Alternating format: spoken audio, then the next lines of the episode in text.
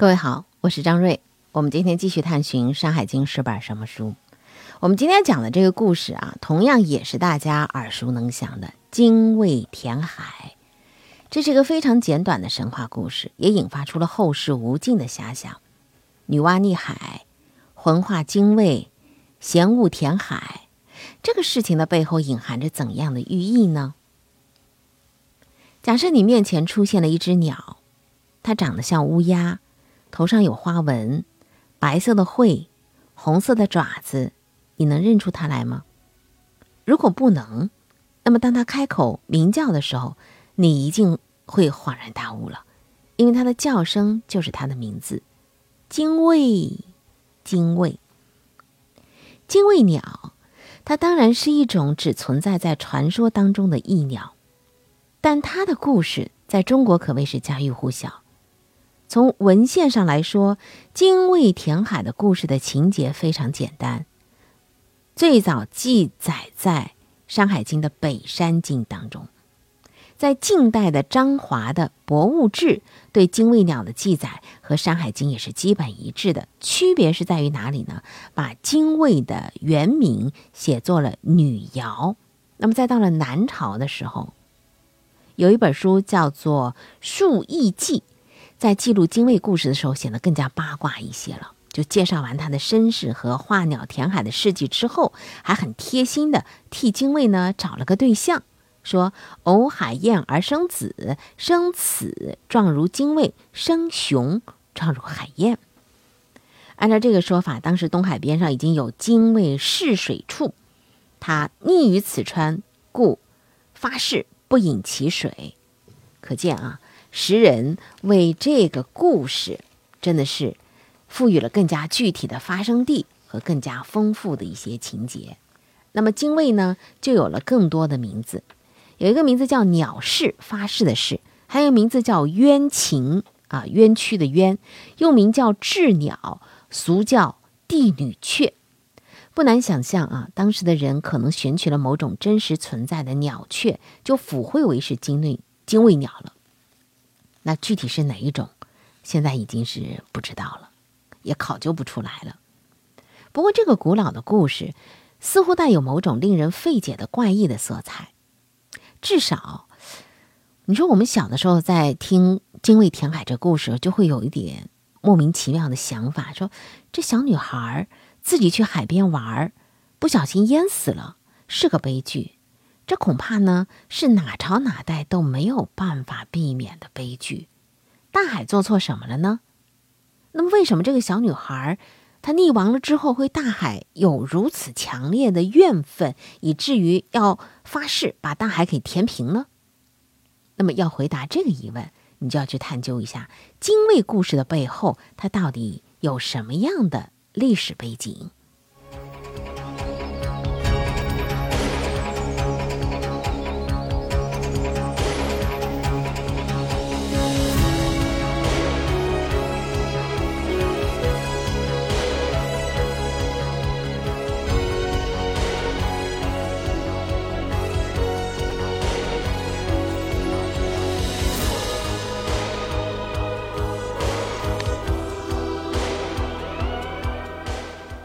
按照学者袁科先生的看法啊，精卫填海就像女娲击炉灰以止饮水一样，很可能反映的是什么呢？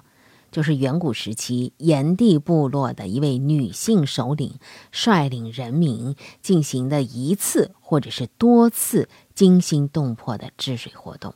也许啊，这个洪水实在太凶猛了，而且反复的泛滥，这位女英雄就不幸捐躯了。但他的精神气概就像精卫鸟一样，继续激励着先民不屈不挠地跟洪水做斗争。但是这个假说呢，带来了一个问题：《山海经》里说的精卫鸟栖息的发鸠山，在今天的晋东南，也就山西东南方向的长子县，这是漳水的发源地。现在这条河呢，叫竹漳河。上党，就古称上党，就是晋东南啊。它这个地方确实是上古炎帝部落的活动范围，但是这个地方离东海很远啊。为什么要千里迢迢的跑去东海治水呢？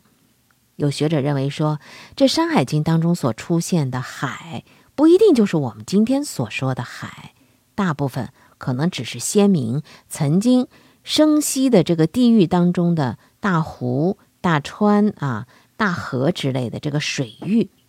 那么从这个叙述视角来看的话，那就是以河南嵩山为中心的，所以啊，精卫填的这个东海得打引号。很可能只是当时炎帝部落活动范围的东部华北地区的大型的河川、湖泊、溪谷，甚至可能是几千年前某一次洪水泛滥造成的大片的汪洋的水域。如今仍然在流传的，就是在晋东南的精卫传说，在一定程度程度上呢，也是佐证了这个假说。民间的传说的情节。啊，就显得很复杂和生动了。民间传说是怎么说的呢？说很早以前啊，浊漳河是一直向东流的，穿过上党盆地，冲出壶关口，流向大海。炎帝的时候呢，冀州黑龙为患，堵住了壶关口，截断了河水，这样就把上党盆地给淹了。炎帝也就是神农氏。他的五谷旗几乎全都被冲走了，所以就急得那春官低头，夏官愁，秋官冬官直搓手啊！在危急的时刻，这个女娃子就挺身而出了，誓要驱逐黑龙，平定水患。他凭借炎帝传授给他的降龙涛，把黑龙赶下了大海，这样就使上党盆地恢复了兴旺和富饶。百姓感念他的功德，就称他为精卫，精忠卫民。黑龙呢，隐遁了多年之后，那么女娃呢，也慢慢的放松了警惕，没有按照炎帝的嘱咐日日巡视。有一天，正当他和他的恋人，他的恋人是谁呢？是替炎帝啊经管五谷齐的这个耕柱子，跟耕柱子在相会的时候。黑龙突然乘着滔天巨浪再次出现了，女王和耕柱子同黑龙展开殊死搏斗，逼着黑龙把北边的大山撞开了一个口子，带着滚滚洪水翻下太行山，漫过冀州平原，涌进大海。竹漳河从此呢就向北绕了一个大弯儿，汇入了清漳河。这个女娃和根柱子在这场搏斗当中是双双殒命，他们的精灵就化作了两只鸟。女娃变成了一个白嘴花头红腿的斑鸠鸟，每天“精卫精卫”这样叫着，继续沿着漳河水东巡，还要把这个发鸠山上的枯木枝啊、赤石子尽力的衔到东海抛下去。他决心。填平东海，压死黑龙，来弥补自己的疏失。而耕柱子呢，就变成了布谷鸟，在这个上党盆地飞来飞去，到处催促着人们：拨麻布谷，拨麻布谷。今天呢，精卫的信仰依然是活跃在这个上党地区发鸠山上。现在这个山呢，还是一个保留的原名的。说这个山上呢，还留存着皇姑坟，就是精卫冢，还有帝女阁、精卫祠这些古迹的遗址。部分呢是已经重建了，而最重要的是什么呢？应该是属于发鸠山的这个鹿房头村内的灵丘庙。这庙里供奉着三尊女神像，最当中的就是精卫，当地俗称是三圣公主。两边的是她的母亲和她的姐姐。这个庙呢，原名叫做全神庙，什么时候建的，现在已经不知道了。庙里头保存的一通北宋政和元年的石碑，记录了他的荣耀，说当年自春足夏不雨，夏苗晋稿，县令王大定公率吏民导于祠下，未二日。与何进沾足。宋徽宗听到了，就把这个庙啊敕名叫灵丘庙，来保扬漳水女神精卫立国惠民之功。这个庙门前头呢有一副楹联，这副楹联写的什么呢？女娃离水，南经北纬，汇集神泉出灵丘。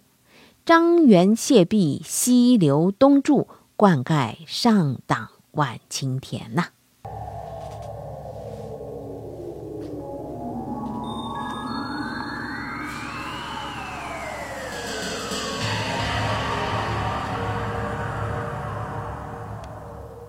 山海经》到底是本什么书？我们今天啊讲到的是精卫的故事。精卫填海，来自于《山海经》记录的一个神话传说。文字不多，但是呢，故事延展起来的这个渊源啊脉络还是蛮丰富的。藏在台北故宫博物院里头的有一个叫《帝王道统万年图》。这当中呢，有一个神农的事迹画像，是明代画家裘英创作完成的。相传呢，上古时期，炎帝神农氏发明刀耕火种，然后呢，又教这个老百姓啊垦荒种粮食，被奉为是农业之神。那么女娃呢，是炎帝之女，所以有一种观点认为说，精卫填海啊，实际上是一场农业祭祀的仪式，借以呃以死通神。让平灾祸。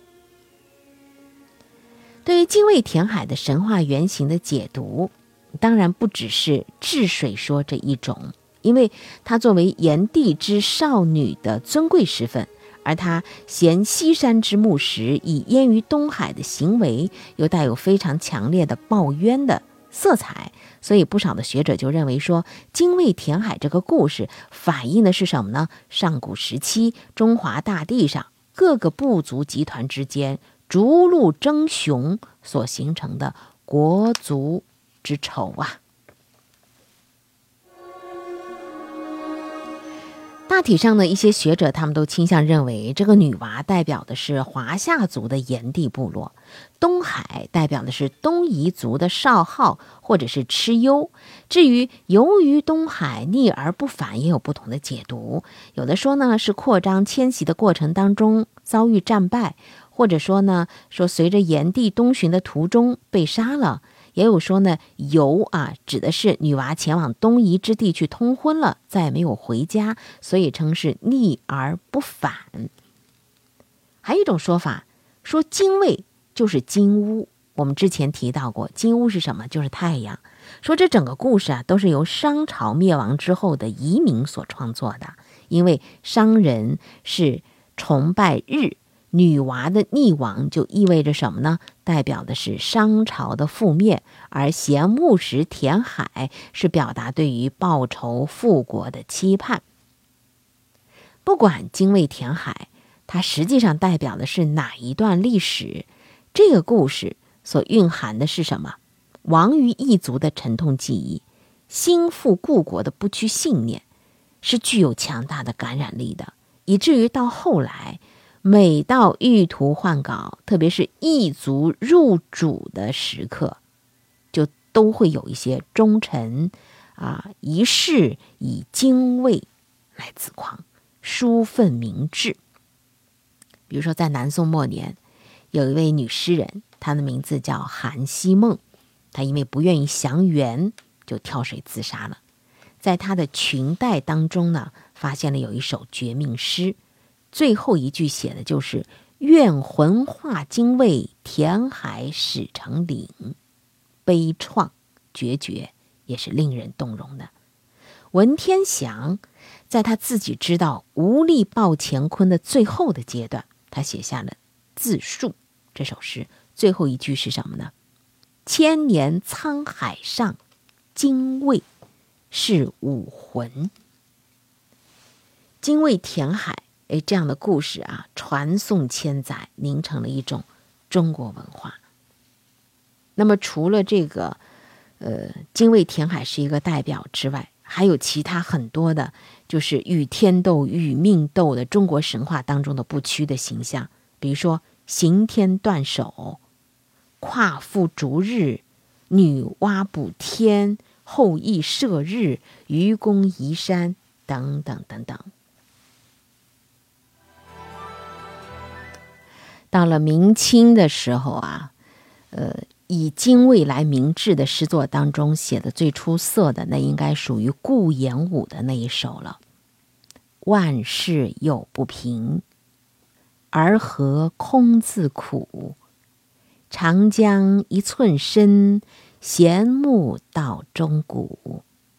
我愿平东海，深沉心不改。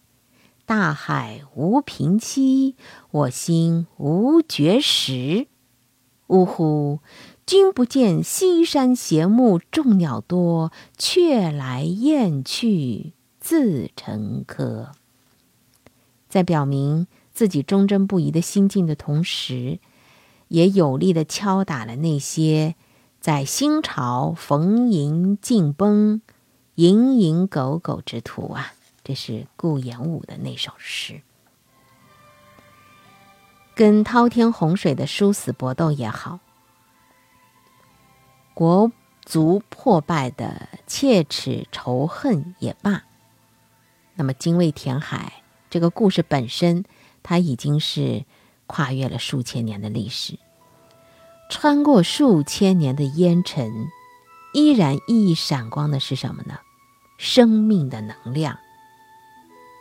战胜死亡的魂魄，冤仇必报的决绝，挑战的勇气，持久专注，不计自身渺小的至诚，这都是一代代中国人从精卫身上汲取自己所需要的力量。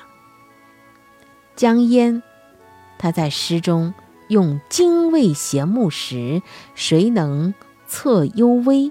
来比喻阮籍至高、怀才不遇的内心世界。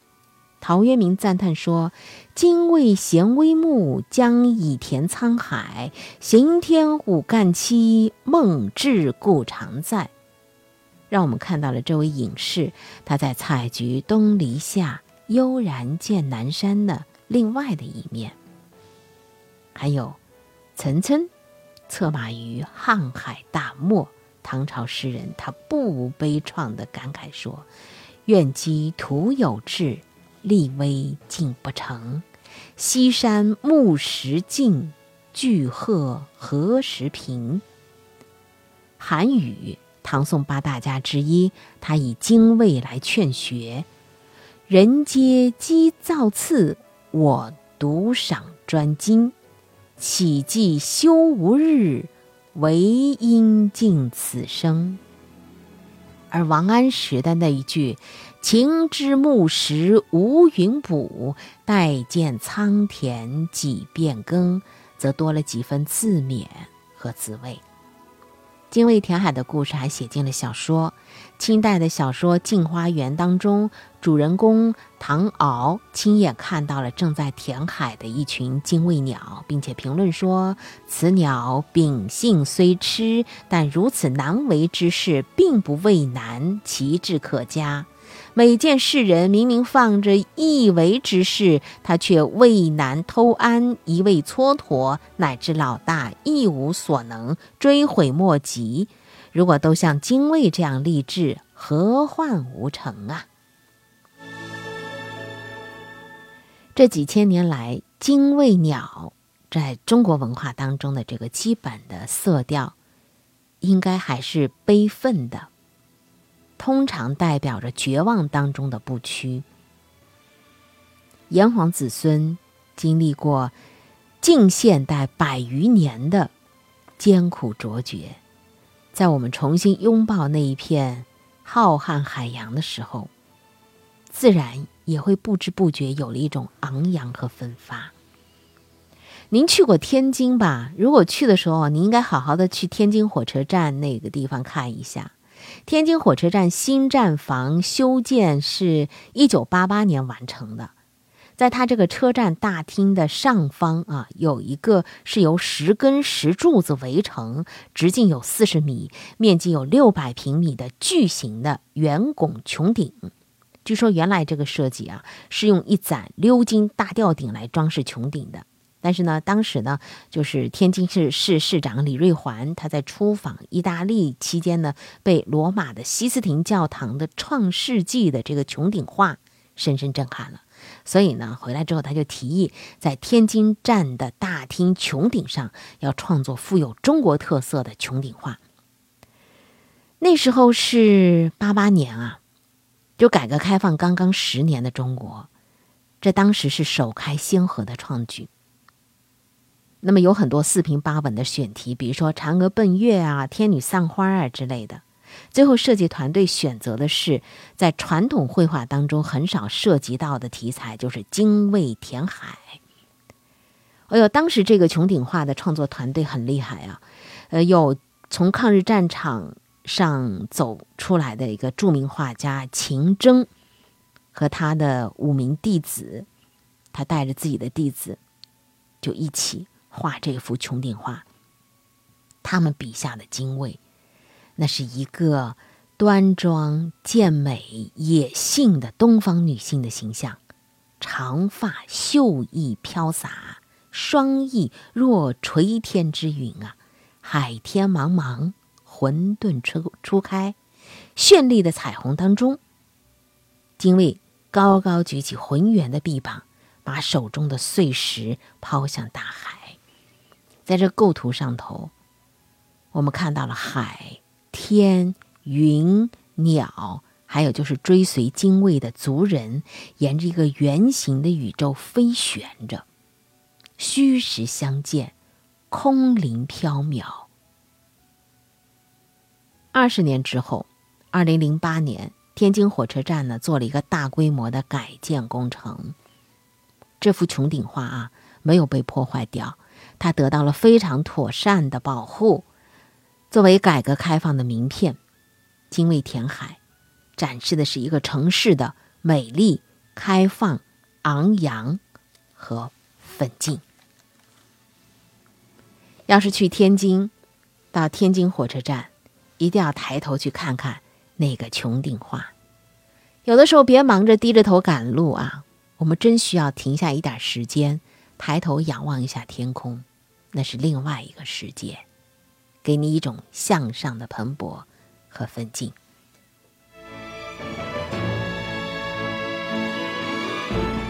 好，我们今天《山海经》的精卫填海的故事就说到这儿，下期再会。